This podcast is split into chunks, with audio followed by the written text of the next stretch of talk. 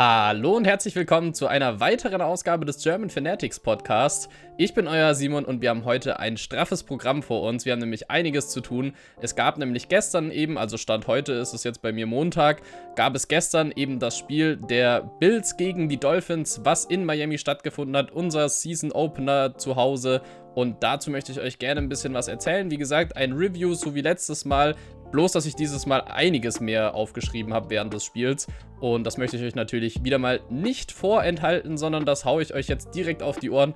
Ich hoffe, ihr habt Spaß dabei und ich würde sagen, wir starten direkt mit dem ersten Viertel, was denn da so passiert ist. So, und ich habe ja versprochen, ich habe einiges, deswegen habe ich hier auch einige Stichpunkte, deshalb kann es passieren, dass es etwas unübersichtlich wird. Bloß ich versuche es chronologisch zu halten und versuche euch da auch am besten so das wiederzugeben, was ich gesehen habe. Als allererstes begann das Spiel für mich mit einer ersten guten Possession. Ein paar Runs äh, waren da so okay dabei, also von den Builds, die man gut verteidigen konnte. Und die Pass, die war auf jeden Fall in dem ersten Drive sehr stark. Man konnte die Builds dann auch aufhalten, dass sie keinen Opening-Touchdown scoren würden. Das war auf jeden Fall schon mal sehr gut. Was allerdings nicht so gut war, und da möchte ich natürlich gleich auch als aller, allererstes drauf eingehen, war das große Ausrufezeichen des Spiels, wirklich, was sich dann durchgezogen hat über das ganze restliche Spiel. Byron Jones, unser Cornerback Nummer 1 tatsächlich sogar, wenn man zumindest nach der Aufstellung der Bills geht, die ja Wide Receiver Nummer 1 Stefan Diggs haben und Byron Jones hat diesen gecovert. Damit wäre Byron Jones eben ja unser Cornerback 1 und der ist dann rausgeflogen. Und zwar nicht, weil er jemanden umgeboxt hat oder so, sondern weil er sich verletzt hat am Groin. Ich habe dann mal nachgefragt in unserer kleinen Gruppe auf WhatsApp, und da wurde mir gesagt, Ryan wäre sowas wie die Leiste oder zumindest in der Leistengegend. Als Ersatz kam dann natürlich äh, Noah Igbenogany rein, der sonst auch immer wieder mal so rotational eingewechselt wurde. Der war dann der konkrete Ersatz tatsächlich, weil er Cornerback Nummer 3 ist auf der Liste und hat damit eben Byron Jones verletzt, der sich eben beim dritten Down wo sogar der Ball überworfen war. Also das war gar keine, keine Collision oder irgendwie sowas. Das war nichts Spektakuläres, warum der sich verletzt hat, sondern das war wieder so eine klassische, ich laufe durch die Gegend, fall hin, tu mir weh äh, Geschichte. Gut, aber wir wollen uns natürlich ja jetzt nicht so lange mit der Verletzung von Byron Jones aufhalten. Kurze Info noch dazu. Der ist jetzt so weit verletzt, dass das Spiel gegen die Jaguars auf jeden Fall auch in Frage steht. Also da werde ich euch natürlich in der Preview zu den Jags auch nochmal kurzes Update geben, aber schaut auf jeden Fall eher schlecht aus. Nichtsdestotrotz, was dann ganz gut aussah, die Offense in dem nächsten Drive, der, der dann der erste der Dolphins war, da habe ich ein paar interessante Plays gesehen. Da war eine Play-Action dabei, hat mir gefallen. Schön rauskommen, Play-Action spielen, die Gegner ein bisschen verwirren. Finde ich immer gut. Dann gab es auch noch einen Endaround, fand ich auch interessant gemacht. Sehr schlecht ausgeführt, muss man sagen. Sehr schlecht geblockt äh, an der Stelle. Irgendwie, ich weiß auch nicht, sah unglücklich aus. Also Jakeem Grant ist diese Endaround dann letztlich auch gelaufen.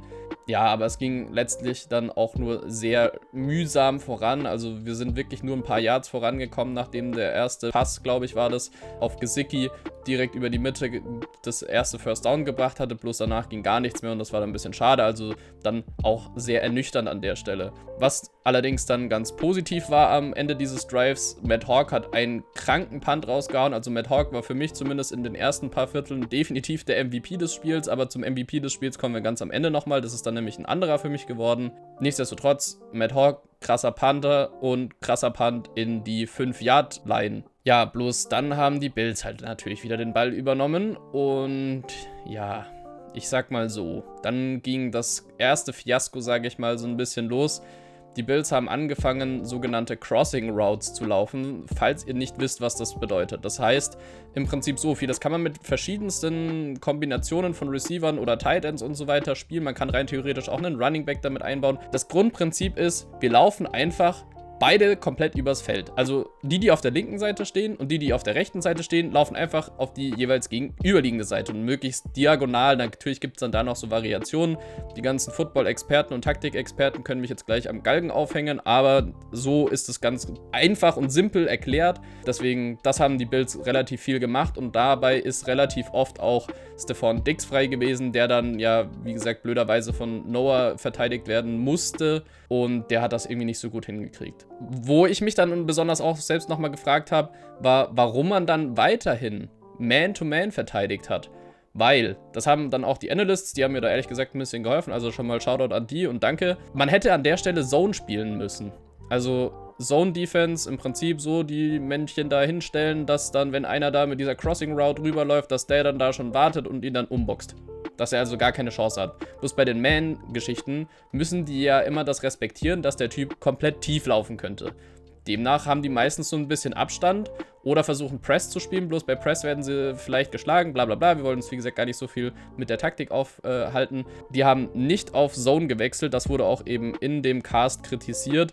Und ich habe das ehrlich gesagt zu dem Zeitpunkt mir auch gedacht, was, was machen die denn da hier defensiv? Das funktioniert doch überhaupt nicht. Und wir wurden immer, immer wieder mit diesen hässlichen Crossing Routes geschlagen.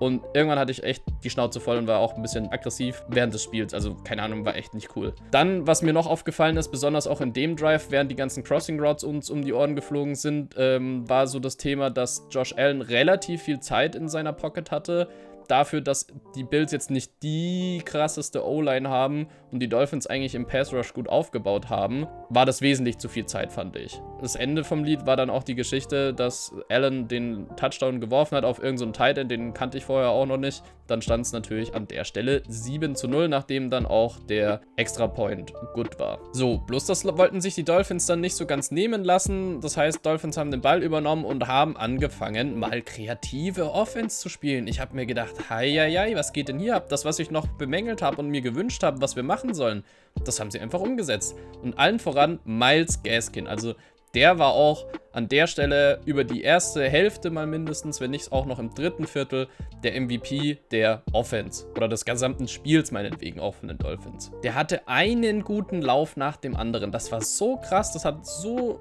Spaß gemacht dazu zu schauen, muss ich echt sagen.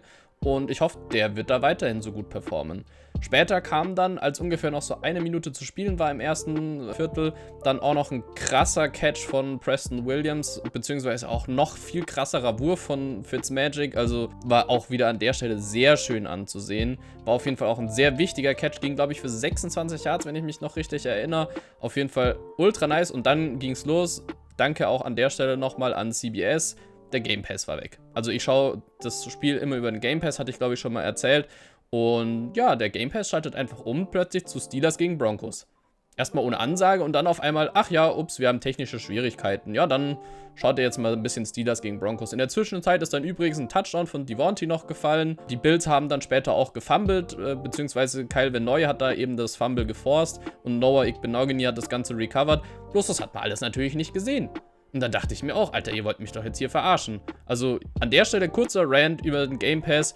So nice wie das auch ist, das Ganze zu nutzen und auch in guter Qualität nutzen zu können, sind es teilweise auch echt 160 Euro, zahlt man da, glaube ich, aktuell für einen Arsch, weil das einfach nicht funktioniert. Ich höre das auch bei anderen Leuten, der lag der die ganze Zeit oder es gibt allgemeine Abbrüche. Bei mir geht zum Beispiel auch das komplette Menü nicht. Also überlegt euch gut, ob ihr den Game Pass wollt oder ob ihr das über andere Möglichkeiten beziehen könnt. Vielleicht fliegt ihr in die USA und schaut's da. Keine Ahnung. Wie gesagt, das war auf jeden Fall gestern sehr nervig und deswegen konnte ich, wie gesagt, die paar Szenen euch nicht so gut raussuchen oder recherchieren oder zusehen, was da passiert ist. Deshalb bitte ich hier an der Stelle auch natürlich um Entschuldigung, dass das nicht jetzt so im Podcast vertreten ist. So, wir sind also im zweiten Viertel angekommen und sind nun mal wieder im Ballbesitz durch eben das besagte Fumble, was vorher passiert ist. Aber die Dolphins haben es mal wieder hingekriegt, in der Offense überhaupt nichts hinzukriegen und mussten den Ball sofort wieder abgeben. Das Ganze wurde dann via Punt getan, also nichts Schlimmes passiert, man musste eben nur punten.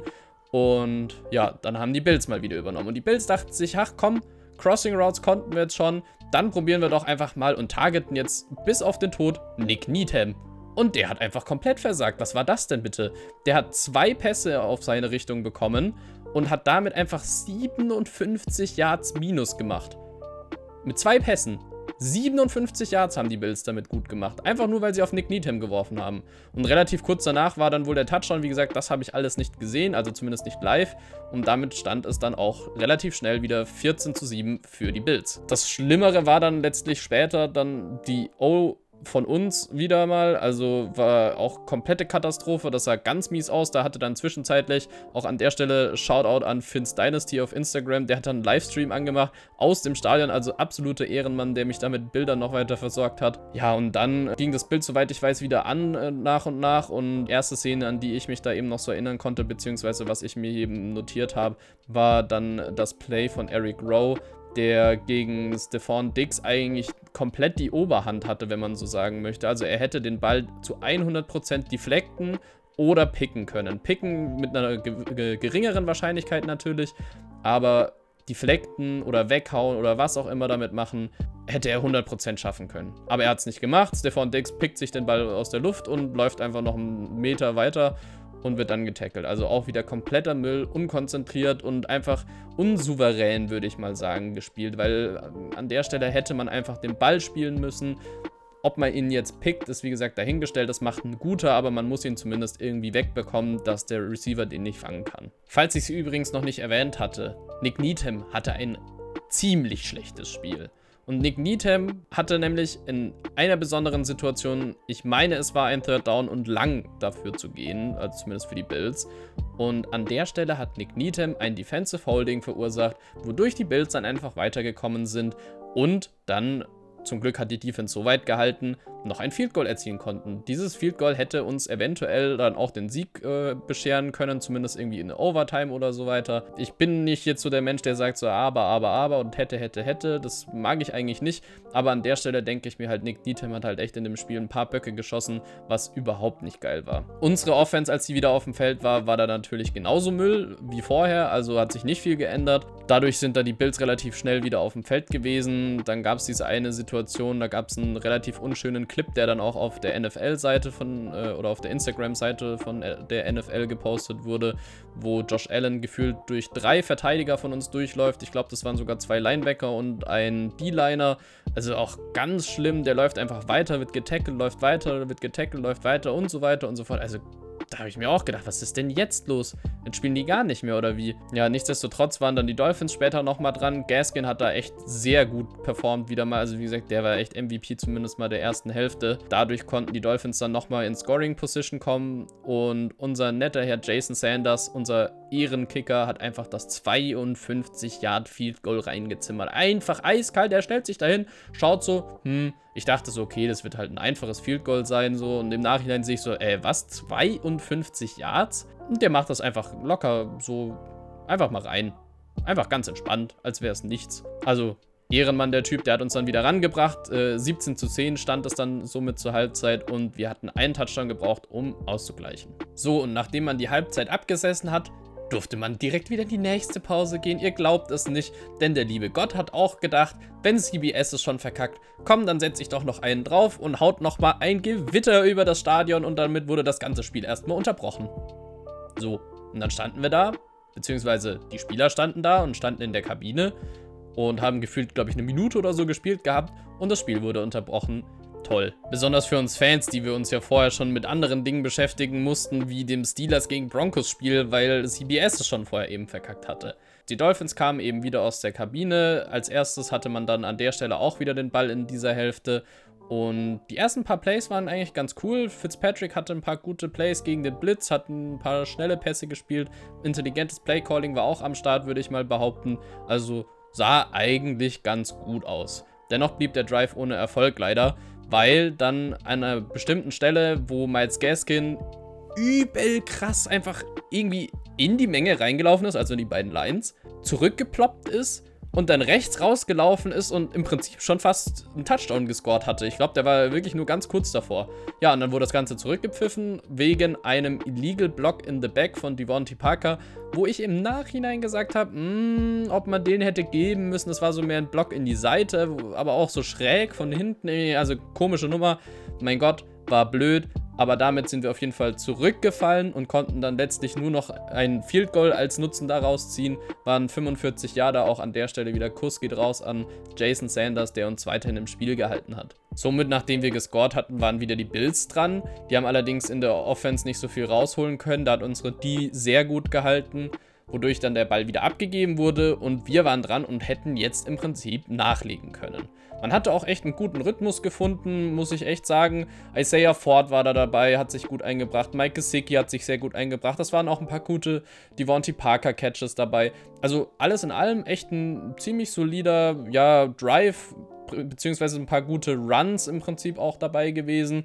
Und dann kam diese Situation, ich dachte, ich fall um dieser geisteskranke Catch von Mike Gesicki, er läuft im Prinzip, ich weiß gar nicht, was es genau war, es sah aus wie eine Slant oder irgendwie sowas in der Art oder so eine Five and In.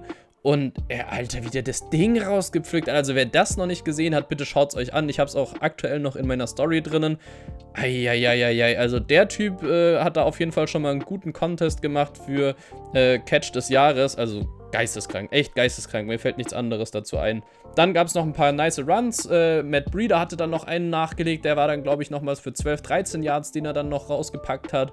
Und ja, dann ging die Misere weiter mal wieder. Die Dolphins dachten sich dann an der Stelle wahrscheinlich so, ah ja, jetzt haben wir den Fans ein bisschen was Gutes gezeigt. Komm, jetzt hauen wir nochmal was Schlechtes raus. So, und dann war das äh, Ganze so, man stand, glaube ich, auch schon so an der 2- oder 1-Yard-Line, hat es mit drei Läufen, beziehungsweise zwei Läufen und dann einem Pass, der auch irgendwie komplett irgendwie, weiß ich auch nicht, was man sich dabei gedacht hat, hatte man es dann eben nicht geschafft. Und dann, klar, das fand ich ganz gut, ähm, hat man dann auch gesagt, ja, wir gehen fürs Vierte. Das probieren wir jetzt weil ich meine, man hätte zurückkommen müssen, also man hat diese Punkte dringend gebraucht und man stand, wie gesagt, eh an der 1 oder 2 Yard Line am Ende und konnte damit im Prinzip eigentlich dann auch nochmal einen Safety zumindest dann forcen, wenn man es nicht geschafft hätte und so weiter und so fort. Aber dieses Play-Calling und im Prinzip auch die Ausführung dann von dem vierten, heiliges Blechle, das glaubst du mir nicht. Das war ja so schlimm. Ich hab's mir gedacht, so, was passiert hier gerade? Warum läuft Preston Williams die Route irgendwie so total weiß ich nicht, irgendwie komplett abgehakt. Also es war nicht gut gelaufen. Und dann läuft der und springt so hoch und macht sich total klein, dass er im Prinzip, selbst wenn er den Ball in der Hand gehalten hätte, mit einem Hit ihn wieder losgelassen hätte, anstatt dass er einfach weiterläuft. Und irgendwie, ach, keine Ahnung, an dem Play war einfach alles dumm. Und das hat halt im Prinzip an der Stelle wahrscheinlich dann das Spiel entschieden. Und ja, damit haben wir die Possession natürlich abgegeben. Dann hatten wir auch leider kein Safety daraus äh, resultieren können. Also hat dann auch nicht geklappt, dass die Defense dann nochmal Druck macht, obwohl die Bills sich erstmal nochmal ähm, ja, einen halben Meter oder einen halben Yard äh, Strafe gegönnt haben. Ja, dann war es noch eine äh, fast Interception von Kyle Benoit dabei. War auch leider sehr schade, dass er die nicht gefangen hat, aber dem bin ich da an der Stelle gar nicht böse. Ja, und damit war das dann auch schon das Ende des dritten Viertels. Im vierten Viertel angekommen war es dann auch so, dass die Bills wieder mal relativ schnell den Ball an uns abgegeben haben, wodurch dann die Offense wieder auf dem Feld war. Und an der Stelle hat kurz mal Isaiah Ford für ein paar Momente übernommen. Der war dann echt so der Typ, ich habe es äh, so genannt, der Typ für die dreckigen Pässe. Also immer über die Mitte oder so weiß nicht, irgendwie so unschöne 2, 3 Yards and Out Routes, solche Geschichten. Also wirklich so diese, fang einfach den Ball, mach ein paar Yards und dann leg dich einfach hin und gut ist. So, also das hat er gemacht, der hat seinen Job erledigt, fand ich auch wieder an der Stelle sehr solide. Das war so ein Spieler, dem man auch eine ja, mittel- bis äh, positive Note geben kann eigentlich. Und plötzlich hatten wir dann sogar nach den paar Catches von äh, Ford dann auch ein Running Game. Ich habe es dann auch schon, habe mir gedacht, hei, was ist denn jetzt los? Die Dolphins können laufen. Also nach dem, was man letztes Jahr immer so gesehen hat, da war ich dann echt schon sehr begeistert davon. Sah auf jeden Fall gut aus, äh, promising, wie die Amis sagen würden. Also hat mir gut gefallen. Schade, dass es gegen das äh, gegen Ende des Spiels erst war. Aber mein Gott, vielleicht können wir das im nächsten Spiel ein bisschen weiter ausbauen dann hatte man auch irgendwie so gemerkt, okay, die Dolphins äh, riechen schon so das Blut, sag ich mal. So, die merken, okay, wir sind irgendwo noch in Schlagweite, wir können da noch mal was rausholen. Und dann haben die diese sogenannte, auch wieder an der Stelle, die Amis würden es diese Dog-Mentality ausgepackt. Also die haben einfach sich durchgekämpft, denen war es scheißegal, wie man zum Scoren kommt. Man wollte es nicht schön, man wollte die Gegner nicht ausspielen, also taktisch zumindest, sondern man wollte einfach nur scoren. Und das fand ich cool, das hat man richtig gemerkt. Und das Ganze war dann auch wirklich positiv und hat auch einen positiven Ertrag gebracht. Dadurch haben die Dolphins nämlich das 20 zu 17 gescored. Das war dann letztlich von einem Touchdown von Jordan Howard, der, glaube ich, zu dem Zeitpunkt vier Rushing Yards im gesamten Game hatte, aber diesen Touchdown.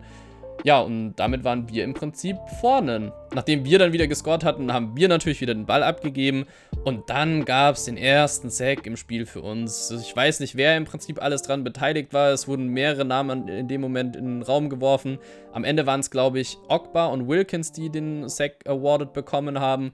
Aber nichtsdestotrotz, nice. Auf jeden Fall nochmal guter Hustle an der Stelle. Dann Jerome Baker, ja, musste man dann an der Stelle leider auch nochmal sagen, dass der da einmal kurz komplett gepennt hat. Besonders bei einem 2, also bei einem Second Down und 24.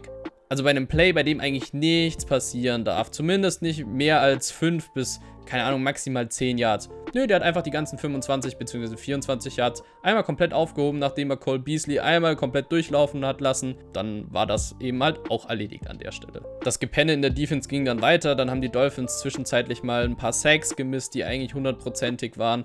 Und dann standen die Bills plötzlich wieder bei uns in der Nähe, zumindest unserer Endzone.